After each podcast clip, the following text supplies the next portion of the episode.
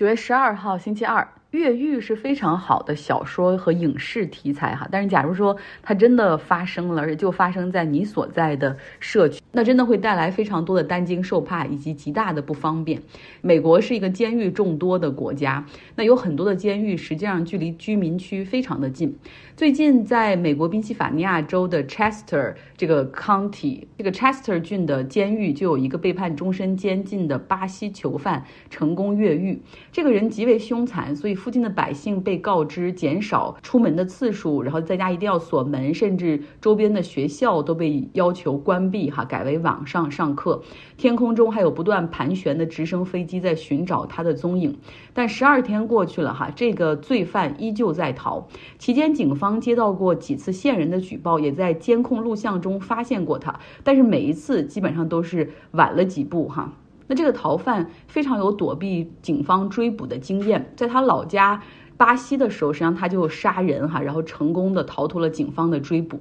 宾夕法尼亚州的警方表示说，对于这个人的追捕持续的时间恐怕还会比较长。那今天就来讲讲这个杀人犯以及他越狱的故事。时间线咱们就倒叙着来讲。这个杀人犯是三十四岁的 Danilo，他身高一米六，体重不到一百二十斤。在八月三十一号上午的时候，他在 Chester 郡的监狱这个自由活动时间，那个时那个时间都是大家在篮球场打球哈。然后呢，他就走到了两堵墙中间，趁着周围没人的时候，就手撑着一堵墙，然后脚踩着另外一堵墙，这两堵墙离得比较近，他就这样直线的。往上走哈，你基本上是在这种成龙啊、李连杰那种功夫片里面，你见过他们有这样的逃脱的时候，啊，他是这样往上走，然后直线爬到了这个墙壁的顶端，然后又翻过铁丝网上了屋顶，然后后面又推开更多的铁丝网，总之了，成功的逃离了监狱。那当天执勤的狱警直到一小时之后才发现达内罗已经越狱哈，拉响了警报，然后警方开始对周边进行搜查，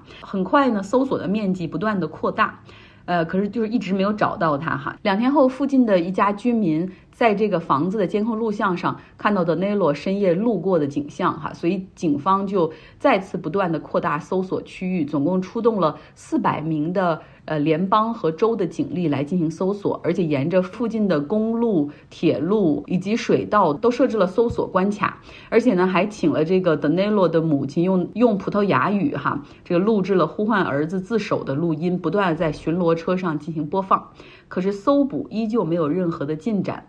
达内洛非常的危险，他是因为谋杀罪被判终身监禁的。在二零二一年四月十八号的时候，他残忍杀害了他的前女友，也是一个巴西人，而且是当着他这个前女友的两个孩子，一个三岁，一个七岁，这个孩子的面，总共对他的前女友捅了三十八刀。德内洛杀完人之后，当即逃跑哈。后来警方两天之后哈，在这个弗吉尼亚那边将他逮捕，他被判一级谋杀罪成立，然后给了终身监禁的这个刑期。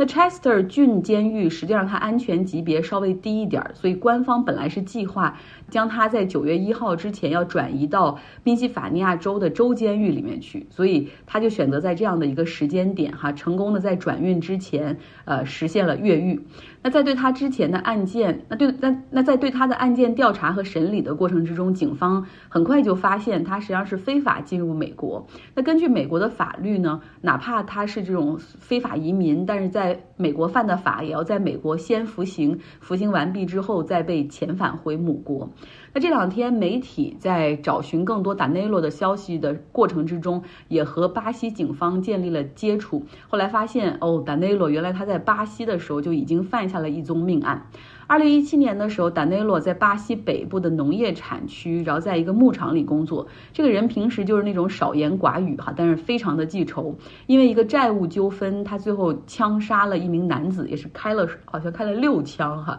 杀人之后，他迅速开车逃跑。尽管巴西警方因为有不少证人，当时就可以指证他是这个嫌疑人哈，锁定他作为头号嫌疑人，也也投入了大量的警力对他进行搜捕，但是一直都没有抓到他。因为那个地区附近到处都是灌木丛，啊，这个森林牧场地广人稀，所以达内洛就在丛林里面可能躲避了几周之后，后来肯定是有人帮他哈，然后他做了这个虚假的护照，用那个虚假的身份离开了巴西。那他是怎么到的美国呢？他应该是还是有人帮他，他先辗转来到了美国的海外领地波多黎各，在那儿又拿到了一个假身份证，就冒充当地的居民，因为他讲葡萄牙语嘛，所以他也可以讲西班牙语，呃，然后就从波多黎各。就来到了美国的宾夕法尼亚州，那为什么选择宾夕法尼亚州？又为什么选择这个 Chester 这个地方？就是因为他的姐姐和他老家的一些朋友率先来到了这里生活和工作，所以他相当于是来投奔他们。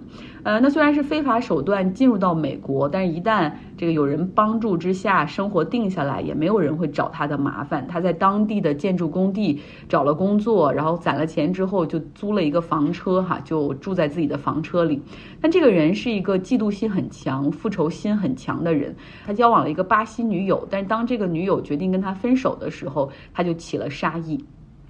警方在调查达内洛越狱的过程，找到他姐姐，希望寻求帮助，但是后者不愿意提供任何线索。那移民局很快介入，发现他姐姐原来也是非法滞留的身份，现在已经把他就是启动了遣返程序。那现在呢，警方。通过这十几天对达内洛的一个追捕，发现他基本上是不会在白天行动，他很可能是躲进附近的玉米地哈，白天躲在那儿，也有可能呢是找到了附近的这种排水沟，在排水沟里前进。因为警方发现了一些这种他路过其他人家的这种视频，他可能在一些民宅里偷了快递，拿了衣服，呃，还进入到了一些房屋里去拿了食物。呃，通过监控录像可以看到他已经换了衣服哈，换了装扮，而且还刮了胡子。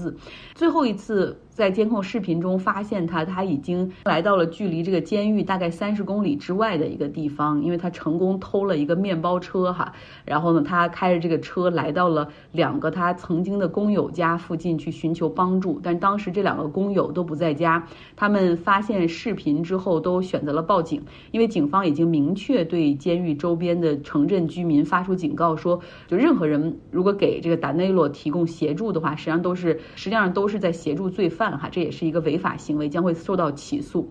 那在这个他偷的面包车这个燃油耗尽之后，达内洛也是弃车逃跑。警方现在也是锁定了汽车的位置，呃，以这个为原点再进行搜索哈。但是感觉宾夕法尼亚的警方总是慢了一步。好，结尾大家可能也听说了，这个在北非这个地区哈，除了摩洛哥的地震救援还在紧张的进行之中，另外一个北非国家利比亚遭遇了地中海飓风丹纽的袭击，引发了强风和大暴雨，有东部的两座水坝被毁，然后出现了超级大的洪水，至少造成了两千人遇难，五千到六千人失踪。地中海的风暴 Daniel 除了对利比亚之外，还对希腊、土耳其、保加利亚、埃及都带来了大幅的降雨的影响。不过毫无疑问，哈，利比亚是受灾最严重的，主要是因为这个水坝坍塌。那利比亚在卡扎菲倒台之后，他们陷入到了一个内战的情况，现在也依旧是一个被联合国承认的政府和一个不被承认的政府对峙的一个状态。